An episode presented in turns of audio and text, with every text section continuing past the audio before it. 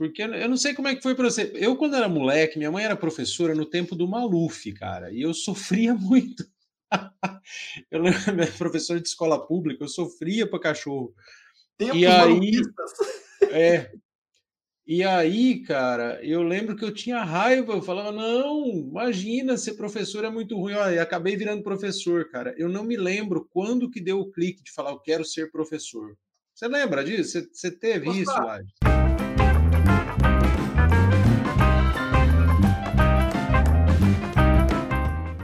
Lá no seminário, onde eu estudei é, o início do ensino médio, né? Fiquei lá um ano, só o primeiro ano. É, eu estudei o clássico, né? Quem ia para o magistério ia fazer o normal, né? O ensino normal, tinha as escolas normais, né? Mas geralmente eram as mulheres que iam para o ensino, é, ensino normal, né? Para a escola normal, né? E pelo fato de eu ter feito o clássico, eu acabei me submergindo muito aí nas ciências humanas, né? Eu acho que foi aí que despertou em mim essa questão de, olha, a minha, minha trilha é essa aqui também, da educação, né? Mas por, que, que você fez o clássico? Porque lá no seminário, é, o ensino médio era o clássico. Ah, não uma, tinha uma opção. Essa preparação depois para filosofia, né? Filosofia e teologia. Então, você era iniciado ali nas ciências humanas através do ensino clássico. Mas eram pouquíssimas escolas que naquela época ainda ofereciam o clássico, era quase tudo científico, né? É, eu achei que você tivesse a opção, que você tivesse optado pelo clássico. Não, não. Aí sim, a partir do segundo ano, já em Juiz de Fora, aí não tinha escola mais que oferecesse o clássico, eu tive que cair no científico. Aí eu tive aquela carga pesada de matemática, química, física, né? Coisa que eu não gostava. Mas, mas e aí, Lages? Seu primeiro emprego foi como professor? Você já saiu para ser professor? Como é que foi isso? Não, não, não. Meu primeiro emprego, ainda fazendo ensino médio, lá com meus 16 anos, foi numa livraria, né? A livraria é. Viviane, de saudosa memória, lá em Juiz de Fora, né? Aí... É, tem isso, tem isso na biografia. Agora eu, agora eu lembrei que eu, eu é. subi essa foto pro. Eu te mandei uma foto que eu achei antiga dela para a gente pôr na biografia do site. Exatamente. Aí, mexendo com livros e vendendo livros e lendo livros o tempo todo, eu acho que reforçou ainda mais, né? Essa questão, essa tendência de ir para o lado da educação, do ensino, né? da escola, né? Foi por aí. Engraçado. Eu estou voltando a, a, dar aula, Lages. Opa! E, é, vou voltar a dar aula. E eu tô assim, eu tô te falando isso porque eu tô, eu tô ansioso, cara. Parece que eu nunca dei aula na vida. E você lembra da, do começo? Como é que foi você Primeira ah, pisada na sala de aula. Assim.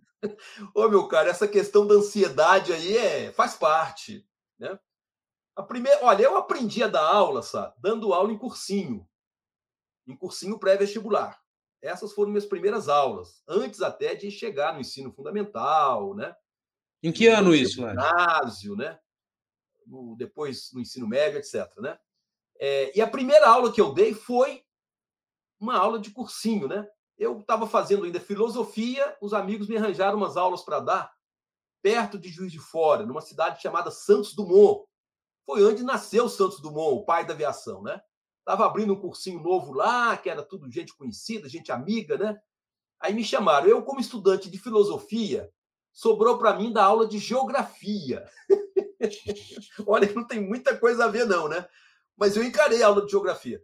Ô, Sá, na primeira aula que eu dei, a confusão foi tanta que eu coloquei para fora metade da turma. a molecada estava furiosa, né? Aquela, aquela euforia de ter um cursinho na cidade e tal, ninguém queria assistir aula, ninguém queria ficar com atenção na minha aula. O, você falou da, da primeira aula, Lages. Eu lembro, a primeira vez que eu dei aula também em faculdade, foi metade da turma para fora. Eu tava morrendo de medo, cara. Apavorado. Mas você que mandou para fora ou eles saíram na. Não, é, eu que falei, ó, sai, vai, vai. Tipo assim, fiquem longe de mim que eu tenho medo de vocês. Foi meio assim. É, mas fiquei só um semestre, né? Dando aula de geografia. A partir do segundo semestre, aí eu já entrei na história e fiquei na história pro resto da vida, né? E claro, né? Isso aí foi só no início. Logo a gente se acostumou, sabia como é que era o, gingado da turma, tinha que né, entrar muitas vezes no jogo da, da, molecada e por aí foi. Né? Não, eu fico imaginando a insegurança do cara, né? Eu, eu, eu preparava as aulas uns três, durante uns três dias, né? Para poder dar uma aula de Imagina. Só um detalhe. Quando eu terminei filosofia, a gente tirou lá o antigo registro do MEC, né? Que vinha com as disciplinas que você poderia dar aula, né? E aí sim, eu já sabendo disso, durante o curso de filosofia, eu já me adiantei e fiz uma carga horária lá de história, né, de outras disciplinas. Eu saí com autorização para dar, além de filosofia, que eu não ia dar em lugar nenhum, porque não tinha disciplina de filosofia é, é, é, da escola naquela época, né? Eu tinha autorização para dar história, né? Foi aí que eu comecei profissionalmente a ser professor de história. Tinha autorização lá da carteirinha do MEC e tal, e também de sociologia e psicologia. Imagina, porque eu tinha feito a carga horária necessária para ser autorizado a dar essas disciplinas. Né? Você sabe que eu estava lembrando que você está falando, eu estava lembrando daquela entrevista, chama ah, aquela é, menina do CAP que tá você entrevistou. Minas, né? Você lembra se foi antes? Ah, tá aqui, ó. Vanessa Giroto. Vanessa Giroto. Vanessa Giroto foi nossa aluna no CAP, né? Eu fui professor dela lá no CAP, depois ela fez mestrado e seguiu a carreira acadêmica, né? e está na Universidade Federal, lá no sul de Minas. Foi, foi Lages, a, a sua experiência mais bacana, assim, como, como professor? Foi trabalhar Ah, você está falando assim, durante toda a minha trajetória eu passei, olha, curtas experiências em ensino superior, né? Tive dando aula também em faculdades, mas pouco. Mas eu me dediquei mesmo a ensino fundamental e médio, né? Supletivo, escola particular, escola pública, né? foram várias experiências, várias coisas muito bacanas que a gente encarou durante a vida no campo da educação. Agora, Sá, sem dúvida nenhuma, nada superou né, o cursinho popular do CAP, né, o nosso é. glorioso Centro de Apoio Popular Estudantil. Né? Ali eu fiquei 10 anos aqui em Ribeirão Preto. Né? Nós éramos que nem imigrantes, né? A gente acabava arranjando confusão nas escolas, nos lugares onde a gente estava. o cursinho era expulso de um lugar, ia para outro, né? Era acolhido, depois saía de lá também, para enfim, passou por diversos, diversos ambientes, né?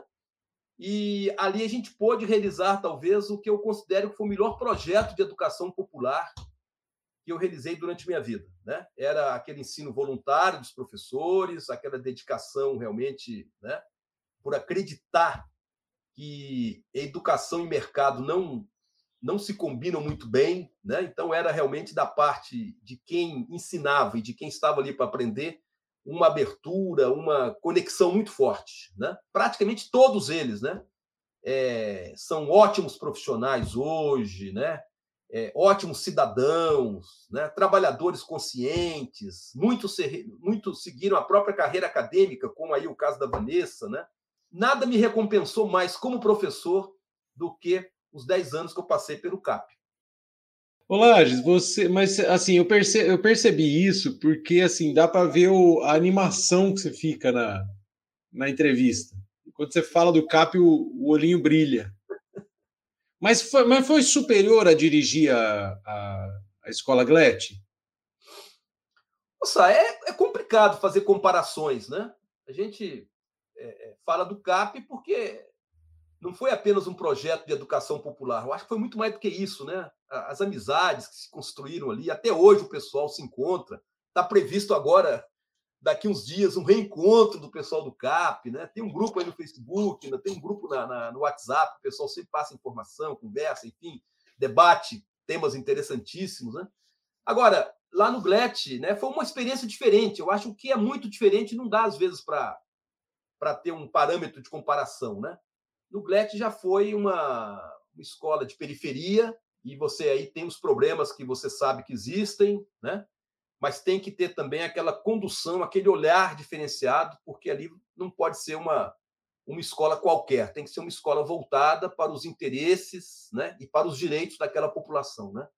Então ali eu fiquei cinco anos, né? Grande apoio, né? Dos professores, e professoras junto da direção da escola, fiquei na direção da escola, né? E a gente fez um trabalho coletivo muito legal, dentro de uma escola pública, com todas as limitações e burocracias e problemas que, às vezes, a própria diretoria de ensino coloca para a gente, né? E a gente conseguiu fazer. Eu acho que a gente marcou muito a fundo, né, a vida daquelas crianças e adolescentes que passaram ali pelo GLET naquela, naquele tempo, né? A gente saiu de lá também assim com uma satisfação, com uma necessidade até muito grande de falar, olha, deu certo, né? Muita gente que falava, não vai para lá não, porque é isso e aquilo. Não, eu escolhi a dedo o GLET. Eu sabia que o que estava escolhendo na atribuição aí da direção da escola, né? E eu acho que enfrentamos problemas, né, como toda escola tem, e conseguimos realizar um bom trabalho ali. Você está falando isso, eu estou pensando na. Várias vezes que eu entrei para começar a dar aula em alguma instituição, o pessoal falava assim: Ih, essa turma é difícil. Aí você vai ter problema. Aí, não é? Sempre tem isso, né? É, é, vem muito preconceito também. Preconceito você encontra no seu dia a dia, você tropeça com mil preconceitos o tempo todo, né? É. Você pensa em voltar lá de dar aula? Você está aposentado agora, mas você, você, não tem um. Não dá uma vontadinha de você voltar para uma coisa dessa? Como é que é isso? Ô, Sai, eu tenho 10 anos que estou aposentado e mesmo depois disso eu voltei a trabalhar com educação e dei muita aula lá em Brasília, né? Quer dizer, não é aula dentro de uma escola pública ou particular, é uma educação né, voltada mais para a educação da política, educação da cidadania. Está né? falando da escola do parlamento, né? Exatamente. O projeto é, desenvolvido lá pela Escola do Legislativo da Câmara Distrital em Brasília se chama Escola do Parlamento. Porque se deixar em aberto, a escola agenda para visitar a Câmara, é aquela visita guiada. A gente não queria uma visita guiada, a gente queria que realmente fosse uma oportunidade, um tempo, um tempo curto, né? uma tarde, uma manhã, mas que fosse realmente aproveitada essa oportunidade para desenvolver conhecimento. Né? Aí foi criado há anos atrás o projeto Conhecendo o Parlamento, né? aliás, o programa, na verdade, né? porque tem alguns projetos dentro do programa. Né? Mas é receber esses grupos, principalmente estudantes de ensino fundamental, ensino médio, principalmente escola pública, mas vai também escola particular, né? Aqui em Ribeirão Preto também tem um projeto semelhante, né? É, fizemos o, o programa agora, né? É, o projeto nosso lá tem verba própria, né? Tem orçamento para pagar os ônibus que levam os estudantes da escola até a Câmara Distrital, a, dar o lanche, né? No meio da tarde, no meio da manhã. Então é um negócio bacana, um negócio muito legal, né? Que, que não deixa de ser um trabalho de educação, né? Mas, mas mata Mata a vontade de dar aula? Mata a saudade quando as escolas ainda continuam me convidando, né? Para ir até lá falar de história de Ribeirão Preto. Como a gente foi agora há pouco tempo no Walter Ferreira, né? Falar para os estudantes lá do segundo ano do ensino médio, né? Oh, mas aí sim, aí mata a saudade, né? A gente está ali com a molecada, perguntando, debatendo, enfim, né? E que atenção, pô, quando vai um assunto diferente, então, como história de Ribeirão Preto, uma molecada fica de olho, assim, né, vidrado ali, acompanhando passo a passo, né? É bom demais. Olá, eu, eu vou pegar esse pedaço da nossa conversa e vou fazer um, um, bastidores com ele, porque eu vi que ia render comecei a te fazer umas perguntas aí para ganhar um programinha. Você quer tem alguma coisa que você queira falar? Eu vou fazer que nem você faz com os entrevistados. Você tem alguma coisa que você quer falar que eu não te perguntei? Você foi nosso aluno lá no COC, né? Por 10 anos, 11 anos eu passei também, né, pela experiência de dar aulas no ensino médio e no cursinho pré-vestibular. Ali também foi uma experiência muito gratificante, muito interessante, né? Principalmente assim, pela convivência com os alunos, as alunas, né? A gente manter contato com vários deles até hoje, como você, por exemplo, né? E saber que a gente tem ali, né, um, um dedinho pelo menos, né, é, naquilo que as pessoas, né, realizaram de tão bons cidadãos, né? De tão bons trabalhadores, tão bons é, resistentes aí, né? Nessa caminhada de resistência aí da vida de cada um. Então, acho que isso aí é um negócio legal que vale a pena, né? A gente lembrar. Você, assim, tem, você tem noção de quantos alunos você teve lá? Já fez essa conta? Olha, Por alto, contei. assim, o um chute? Não, nunca contei, sabe? É, mas foram milhares, né? Milhares. É, porque é gente para chuchu, né? É. Só no COC, você se lembra, meu querido? A gente dava aula lá para plateias de até 200 alunos. Era aula com microfone, né? Tinha todo um sistema de som ali, sendo tablado, falando o tempo todo, mantendo a atenção da molecada, né? Enfim, cada turma com 200, quantas turmas, né? Cada ano você tinha, passava pela gente ali uns 20, 30 turmas, né? É, é gente. Nem todas tinham 200 alunos, mas chegava a isso, né? Então, assim, é milhares de alunos, né? Escola pública também, a gente, né?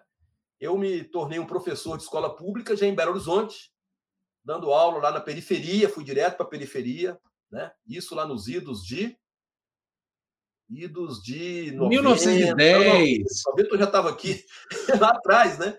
Nos idos de 80, 81, né? Escola Municipal Professor Mário Werneck. Ali eu fiquei uns cinco anos, né? Bem periférica mesmo, né? E depois aqui já em Ribeirão Preto, né? Concurso aí da Rede Municipal de Ensino, concurso do Estado, né? Então foram outros milhares de estudantes também da escola pública, né? E sempre o mesmo professor, viu, Sá? Nunca dei uma aula diferente, é, se fosse escola pública ou particular, né? O carinho e a dedicação foi sempre a mesma, né? É engraçado, é. É o, é o, gostar de dar aula, né? o gostar de ensinar, né, Lages? É, então eu vou fazer um, um, um, bastidores com esse trechinho aqui. Tá. Vamos para nossa entrevista e. Ah, ah, então se despede do pessoal, porque isso aqui já virou programinha. Uma bastidor não pode despedir, sabe? Não estou entendendo. então vamos que vamos, vamos que vamos. Vamos que vamos. Um, um beijo, um abraço para todo mundo. Tchau.